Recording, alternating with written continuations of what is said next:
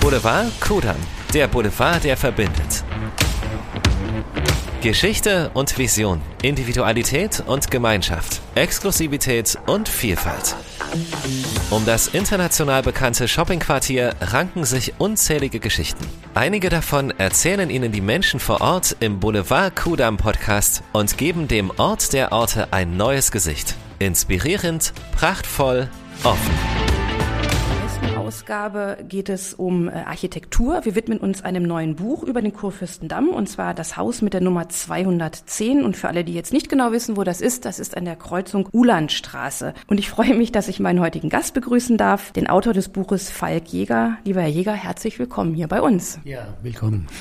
Herr Jäger, Wikipedia sagt, Sie sind Autor, Architekturkritiker und Architekturhistoriker. Und wir haben gerade erfahren, dass Sie schon 40 Bücher verfasst haben im Laufe Ihrer Karriere. Karriere. Jetzt gibt es natürlich zum Kurfürstendamm auch sehr viele Bücher. Was war denn jetzt die Motivation, ausgerechnet eins ähm, über das Haus mit der Nummer 210 zu schreiben? Ja, das ist verwunderlich, in der Tat. Aber der Investor, der das Gebäude besitzt, äh, seit den 70er Jahren ist es schon einer aus Esslingen, aus meiner Heimatstadt. Und der ist auf mich zugekommen und hat gesagt, hier, äh, wir machen da, wir bauen da jetzt gerade im Hinterhof ein tolles Holzhaus, siebengeschossig, äh, ein Apartmenthaus Haus und das ist doch eine interessante Sache. Und außerdem das ganze Gebäude und das Grundstück, das hat so eine interessante Geschichte, da gibt es so viele zu erzählen, ob ich denn ein Buch drüber machen könnte. Und so kam das dann zustande. Ich habe dann recherchiert, habe geforscht, habe noch mit einem Kollegen, mit dem Göbel zusammen äh, die Geschichte des Grundstücks erforscht und so weiter. Und so kam dieses Buch zustande. Und vielleicht für alle, die jetzt nicht direkt vor Augen haben, was das für ein Haus ist, könnten Sie es kurz beschreiben? Also wie sieht es aus? Wo liegt es? Also es liegt äh, direkt rechts neben dem Maison de France, das kennen ja sicherlich viele. Und äh, wiederum rechts daneben ist jetzt gerade die große Baustelle, dieses Riesenloch in der Straße, wo früher die Kudamm-Bühnen waren und auch wieder gebaut werden sollen. Es ist ein relativ schmales Haus. Es ist äh, 1967 gebaut worden und hat eine, eine Marmorfassade und mit Glasbändern, Bandfassade, ein ganz typischer Bau aus jener Zeit. Witzigerweise steht das jetzt auch schon wieder unter Denkmalschutz. Ja, die 60er Jahre sind ja auch schon wieder sehr lange her. Ne? Und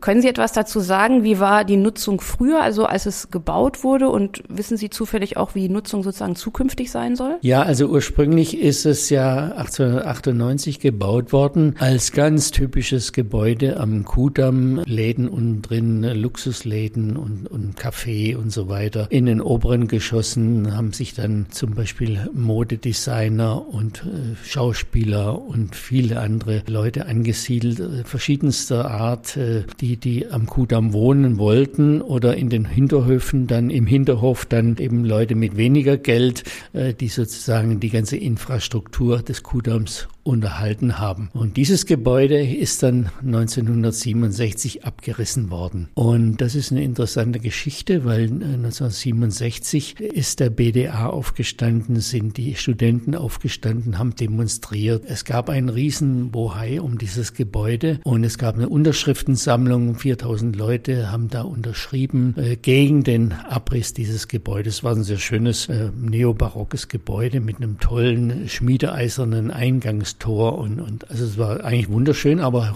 heruntergekommen. Und der Eigentümer, der das gekauft hatte, 67, hat eben Abrissantrag gestellt. Der Abrissantrag ist genehmigt worden und ein Jahr später stand dann schon der Neubau. Aber das Interessante ist, weil es da so viel Ärger gab, hat dann der Landeskonservator im darauffolgenden Jahr alle Bauten, die noch am Kudamm stehen, die den Krieg überdauert haben, unter Denkmalschutz gestellt. Also das war eben dann doch noch ein guter Aspekt äh, dieser ganzen Geschichte. Wenn wir sozusagen gerade in der Vergangenheit sind, ähm, habe ich das richtig gelesen. Es gab ja auch eine Reihe von sehr, also interessanten, noch historischen Persönlichkeiten, die sich dort aufgehalten haben, respektive ihr Büro hatten oder gewohnt haben. Können Sie da was zu sagen? Ja, wie gesagt, es war eine ganz typische Mischung. Also es gab zum Beispiel einen Verleger, äh, Juncker hieß der, Axel Juncker, der hat Schloss Gripsholm verlegt.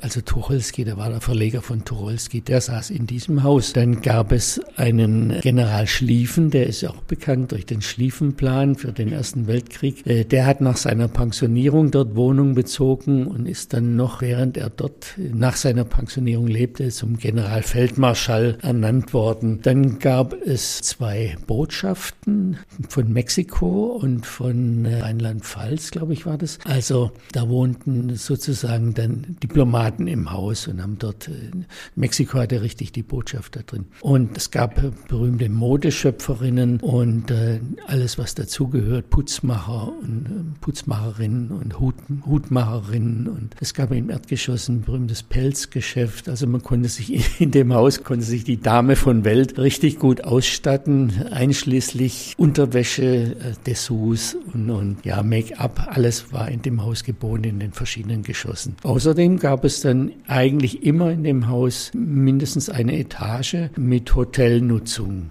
unterschiedlicher Qualität. Das wechselte im Laufe der Zeit immer mal. Also das, diese Hotelnutzung, die hat eben eine gewisse Tradition an dem Standort. Wenn wir mal jetzt den Blick sozusagen auf die Zukunft ähm, wenden, Sie hatten es ja gerade schon kurz erwähnt, ein Investor hat das Haus jetzt gerade saniert, muss man ja wahrscheinlich sagen. Was darf ich mir denn unter einem Holzständerhaus vorstellen? Ja, der hat den, das Vorderhaus von 1967 hat er saniert und äh, da gibt es also jetzt im Erdgeschoss eine Passage in den Hof. Der Hof wird öffentlich zugänglich sein oder ist schon. Da will man noch Kaffeenutzung reinbringen. Dann Geschäfte rein. Das stagniert allerdings im Augenblick, weil es keine Mieter gibt für ein Haus neben einer riesen Baustelle. Also der Investor hat da ein Riesenproblem damit. Und das wird wohl noch zwei Jahre so gehen, dass er einfach nicht vermieten kann, weil die nebenan nicht in die Gänge kommen. Dann hat er in den, in den zwei Obergeschossen darüber, da ist ein Friseur in Büros und so weiter, weiter. Und in den restlichen Obergeschossen ist ein Apartment-Hotel, also für Leute, die längere Zeit da wohnen wollen, nicht nur einen Tag, sondern eben eine Woche oder zwei Monate oder ein halbes Jahr. Und äh, diese Nutzung, Mavo heißt dieses, dieses Apartment-Hotel, diese Nutzung, für diese Nutzung hat der Investor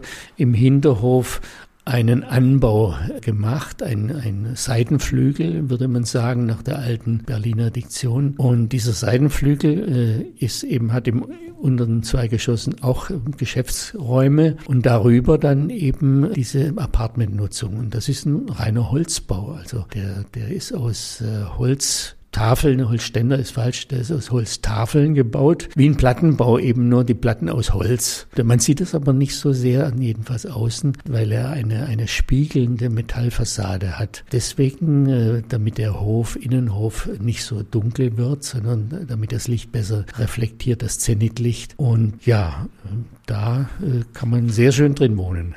Wie darf ich mir denn die Arbeit eines Architekturhistorikers vorstellen? Also Sie bekommen einen Auftrag oder Sie legen für sich fest, über welches Objekt Sie demnächst schreiben wollen. Was tun Sie dann? Sie gehen in Archive, Sie sprechen mit Menschen. Wie, wie nähert man sich einem, einem solchen Projekt? Ja, in dem Fall ging es natürlich darum, die Geschichten ausfindig zu machen. Das kann man nicht ausschließlich in den Archiven machen. Natürlich gehen wir in die Plankammern, äh, natürlich äh, gehen wir in die Fotosammlungen und suchen alles zusammen, was über dieses Gebäude irgendwie zu finden ist oder schriftlich zu finden ist. Zum Teil auch in der Literatur. Also wir haben ja auch ein Kapitel über den den Kurfürstendamm, dessen Geschichte und dessen Entstehung da drin in dem Buch, äh, um, um sozusagen äh, die Grundlagen zu zeigen, wie das da entstanden ist. Ansonsten äh, versucht man noch Zeitzeugen zu finden, also zum Beispiel den Architekten des Umbaus oder ähm, ganz interessant fand ich, dass ich noch den,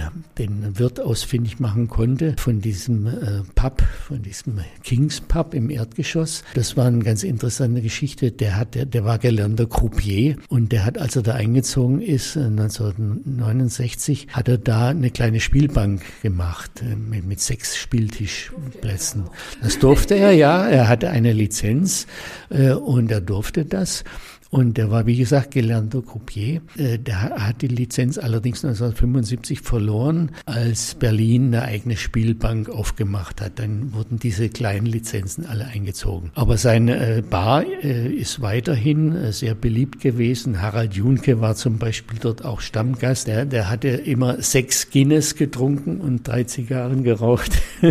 das war so sein Pensum, wenn er dort war. Und gab viele andere berühmte Leute, die dort ein- und ausgegangen sind sind. Dann ist noch eine andere Geschichte zu erzählen über das äh, Obergeschoss. Da gibt es ein China-Restaurant. Das war auch sehr berühmt. Das gab schon im Vorgängerbau vor dem Krieg ein China-Restaurant. Das war allerdings modern gestaltet von einem chinesischen Architekten, der bei Charun im Büro gearbeitet hat. Und das war eine Jazzbar und da konnte man schon vor dem Krieg äh, amerikanischen Jazz hören und es war also überhaupt nicht chinesisch, wie man sich so vorstellen kann, sondern das war eine ganz normale, eine ganz äh, interessante Tanz- und, und, und Jazzbar. Nach dem Krieg hat dann derselbe, der, der Hak Min Yu, der Chinese, hat dann äh, im ersten Stock ein, ein richtiges, Anführungszeichen, China-Restaurant eröffnet. Das ist dann so ausgestattet, wie man es heute noch so kennt, mit roten Lampions und so weiter. Und dort sind aber auch viele, viele Prominente ein- und ausgegangen, die die Westberliner Politprominenz bis hin zu, zu Willy Brandt, vor allem auch viele Filmschauspieler,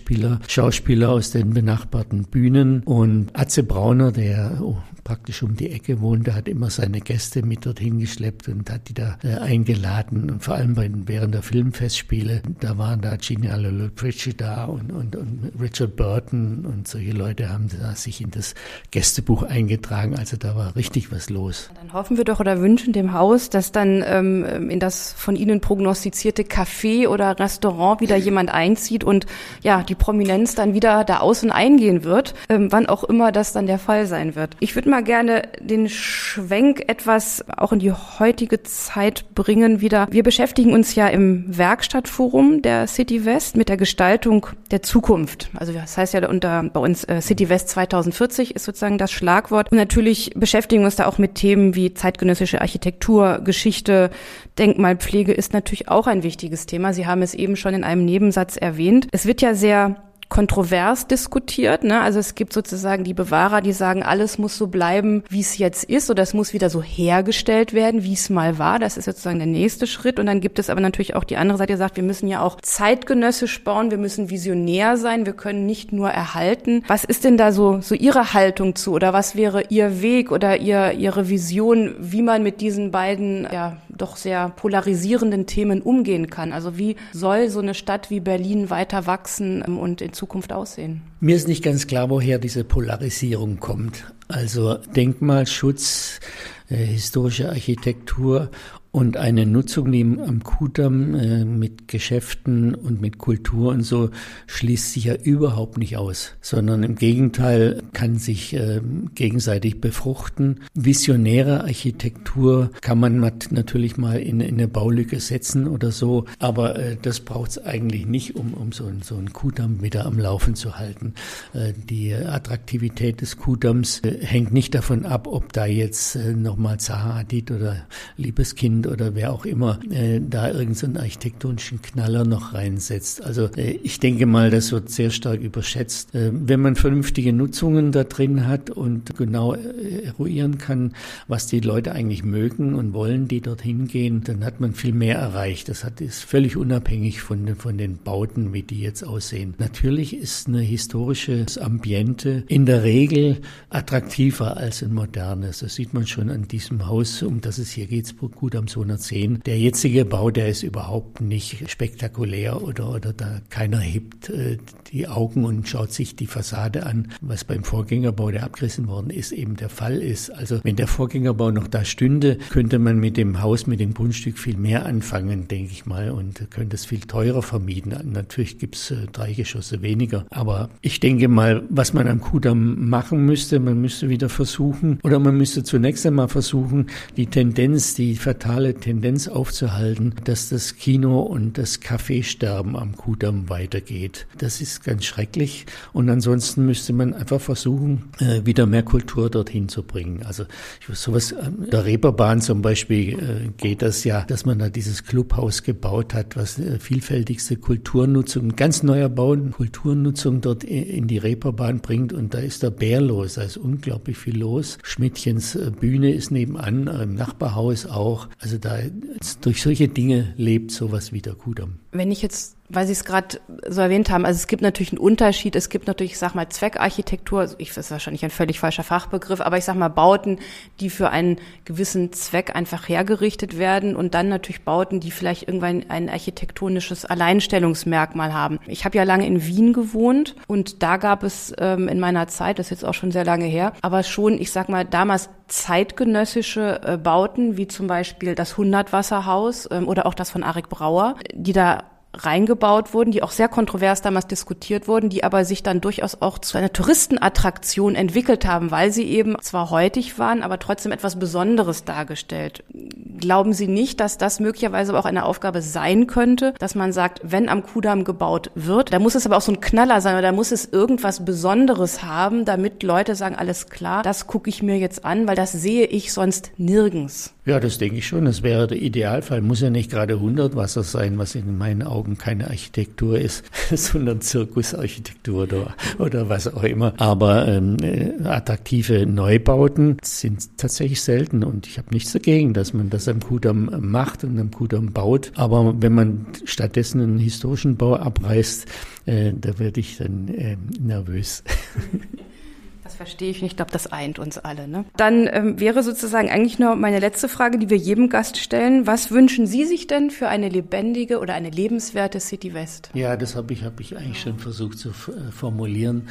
Also mehr Nutzungsmischung, eine Meile, die jetzt nicht, sagen wir mal, fünf Querstraßen lang nur Luxusgeschäfte bietet, eins neben dem anderen, weil die dann irgendwann langweilig werden. Man braucht äh, dazwischen Cafés, man braucht andere Nutzungen, äh, wo ein bisschen Leben auch mit drin ist. Also diese, die Mischung ist ganz, ganz wichtig.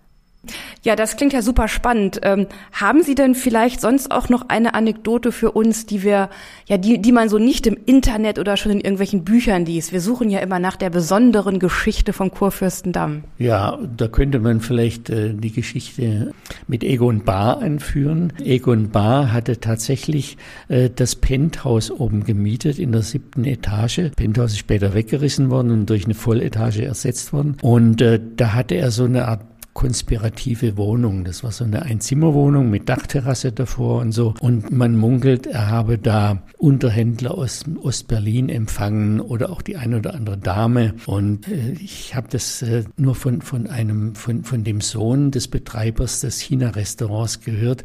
Der hat mir das erzählt.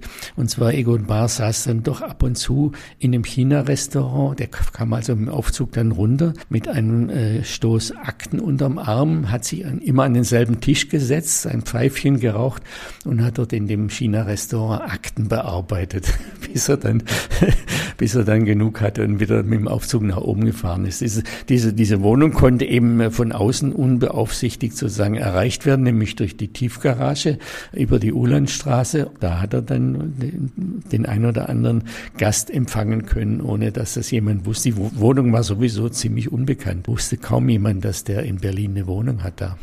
Ja, Herr Jäger, das war super spannend. Vielen Dank für das wirklich sehr interessante Gespräch und ja, an alle Hörerinnen und Hörer, ähm, wenn Sie jetzt neugierig geworden sind, empfehlen wir Ihnen natürlich den Kauf dieses Buches. Es heißt eine erste Adresse in Berlin und ist im Verlag Wasmut und Zohlen erschienen und kann ganz normal im Buchhandel erworben werden. Und damit sind wir schon am Ende unseres Podcasts angelangt. Wenn es Ihnen gefallen hat, abonnieren Sie uns und schalten Sie gerne in einem Monat wieder ein. Mehr Infos zum Boulevard Kudam finden Sie auf unserer Website und damit verabschiede ich mich für heute. Bis zum nächsten Mal. Das war die neueste Ausgabe vom Boulevard Kudam Podcast. In einem Monat geht es weiter mit einem neuen Gast, einem neuen Ort, einer neuen Geschichte. Sie wollen keine Folge verpassen? Dann abonnieren Sie uns. Unseren Boulevard Kudam Podcast gibt es überall dort, wo es Podcasts gibt. Bei Spotify, Apple Podcast, Google Podcast und auf unserer Website. boulevard-kudam.de